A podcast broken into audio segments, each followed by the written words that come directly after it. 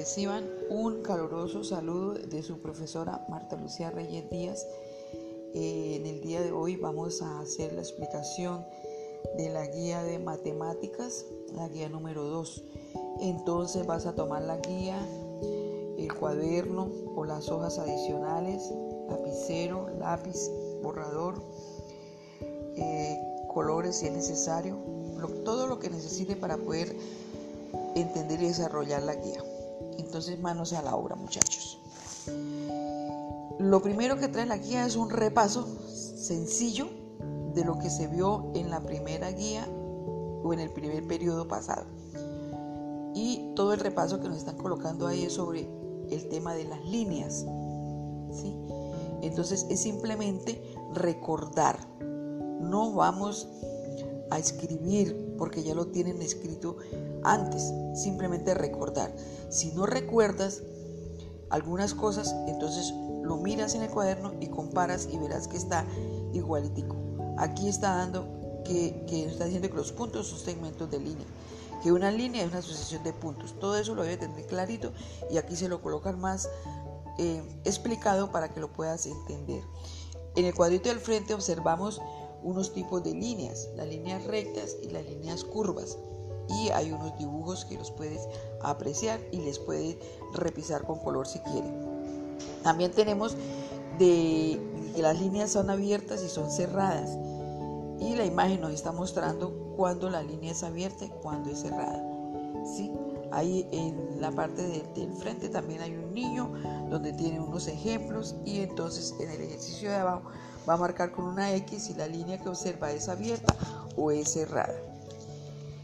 Eh, también le piden elaborar una mini cartelera en cartón usando plastilina para representar las figuras. Eh, en, el, en el taller habla de cartón y de plastilina, pero vas a utilizar el material que tengas. Incluso lo puedes hacer en la hoja adicional utilizando diferentes colores o utiliza plastilina, o utiliza crayones o marcadores, el material que usted tenga. No necesariamente tiene que ser como está escrito aquí en la guía. Usted puede utilizar su material y lo puede adjuntar a la guía que va a enviar o si quiere puede enviar una foto. Y continuamos revisando. Hay una historia ahí que les cuenta sobre, sobre una es como estilo una fábula de, de los animales y de las figuras geométricas para entrar a hablar un poquitico de los polígonos, ¿cierto? De los polígonos sabemos que son las figuras, son figuras geométricas. Y aquí primero, antes de hablar de los polígonos, nos está hablando lo que es un ángulo. Entonces vamos a observar la figura que nos están colocando ahí y la flechita que nos señala dónde está el ángulo. Tiene que estar unido en un punto. Y las partes del ángulo son sencillas. El punto donde se unen las dos líneas se llama vértice. Y la, figura que forma ahí se llama ángulo. ¿sí? Tenemos la base y la altura. Muy bien. Hay varios tipos de ángulos, dependiendo de cómo lo tengamos dibujado. Y lo observamos. El ángulo que mide menos de 90 grados se llama agudo el ángulo que es recto, 90 grados. El ángulo obtuso está abierto, es decir, mide más de 90 grados. El llano mide 180, el mayor de 180 y el completo que es la vuelta, como decir el círculo, es de 360 grados. Entonces observamos los relojes que están al frente. Las manecillas del reloj están mostrando los tipos, varios tipos de ángulos. El primero lo observamos, ¿Qué tipo de ángulo nos está mostrando ese, ese reloj? Muy bien, un ángulo recto. ¿sí? Entonces observa los otros relojes y entonces va a observar que dice que forman ángulos agudos. ¿sí? En el primero va a marcar solamente los relojes que marcan ángulos agudos. Ya le dije que el primer reloj marca ángulo recto, luego ese no nos sirve. Entonces miramos los otros cuatro y miramos cuál será agudo y miramos anterior que agudo es el que mide menos de 90 grados, o sea, está como cerrándose. Y luego marcamos en el de abajo los ángulos, las agujas que forman los ángulos rectos. Entonces observamos cuál de ellos formaría de pronto un ángulo recto y marcamos con, la, con una X. Bueno, ahora miramos los polígonos. ¿sí? Entonces decimos que los polígonos es una figura geométrica que resulta, de la unión de tres o más superiores consecutivos, líneas. ¿Sí? Entonces miramos ahí el ejemplo, tenemos una figura y nos está mostrando que los polígonos tienen vértices y tienen lados. Los vértices son los puntos donde se unen las líneas. En el ejemplo está los vértices A, B, C y D. Y los lados están conformados por las diferentes, es decir, eh, de un punto que va de un punto al otro punto. Entonces, el lado AB, el lado BC, el lado CD y el lado AD o DA, como lo quiera nombrar. Tenemos que los polígonos se clasifican según sus lados. Y yo quiero que observemos el cuadrito donde dice clasificación por el número de sus lados y vamos a corregir porque hay un grave error en ese cuadro. Va a poner mucha atención para que haga la corrección. Tenemos triángulo, polígono de tres lados, cuadrilátero, polígono de cuatro lados, pentágono, polígono de cinco lados, hexágono, polígono de seis lados. Hasta ahí está correcto. De ahí en adelante hay que hacer corrección. Entonces puede pasar una X sobre, esa, sobre esos otros nombres y en la parte de abajo, en la parte del lado o en la hoja adicional va a ser la corrección. ¿Por qué? Porque el polígono de siete lados se llama es heptágono con H, heptágono. El polígono de ocho lados se llama octágono o octógono. ¿Sí ves? Ahí está el error. Miramos que dice octógono y dice siete lados y está incorrecto porque es de ocho lados.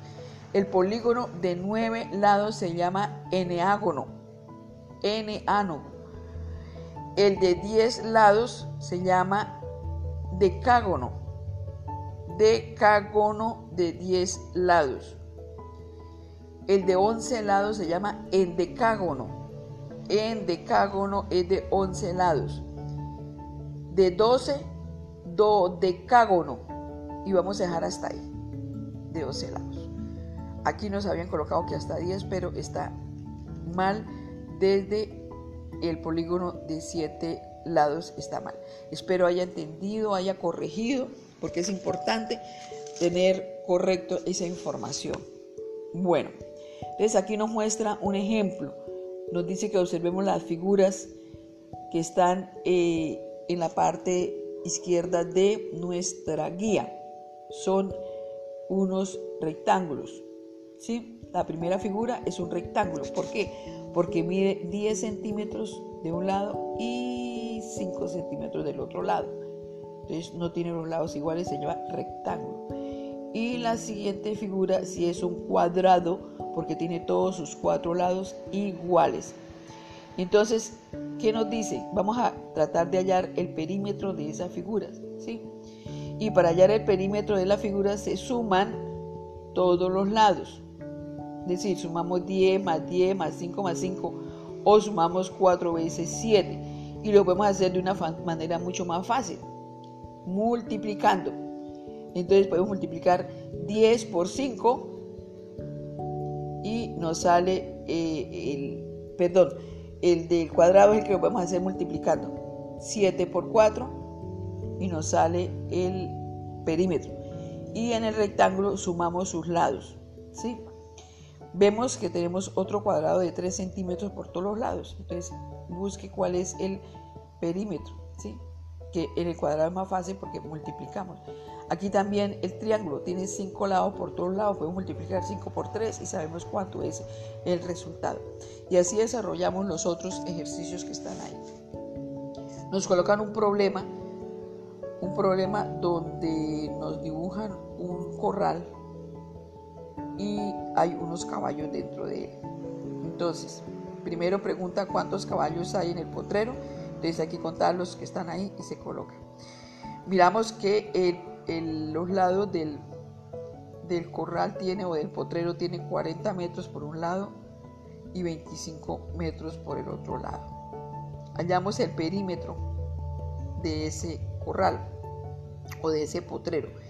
Y luego nos dice que si Julián tuviera seis potreros con el mismo perímetro, es decir, con los mismos datos, ¿cuántos caballos podría tener Julián?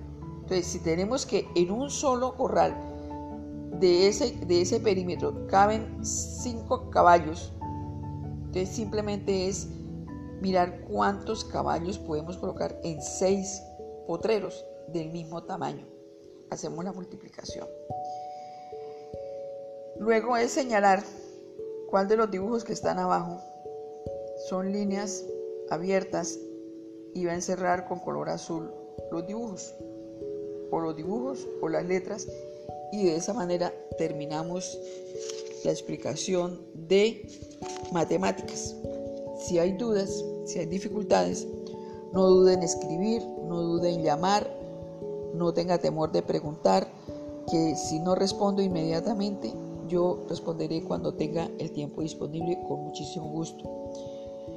Eh, mis queridos niños, yo los extraño mucho. Eh, oro mucho para que esto termine pronto y podamos vernos nuevamente en la escuela. Eh, los tengo en, sus, en mis oraciones presentes. Igualmente le pido que, les pido que también oren por mí. y que les digo, que pasen un día súper agradable que sean felices, sonrían, jueguen. No todo el tiempo es estudio. Hagan el horario. Yo les había dicho el otro día que había que hacer un horario. Hagan un horario. No se sienten todo el día ante una guía porque se van a cansar, se van a aburrir. Por eso les parece aburrida el trabajo. Si ustedes hacen un horario, se les facilita.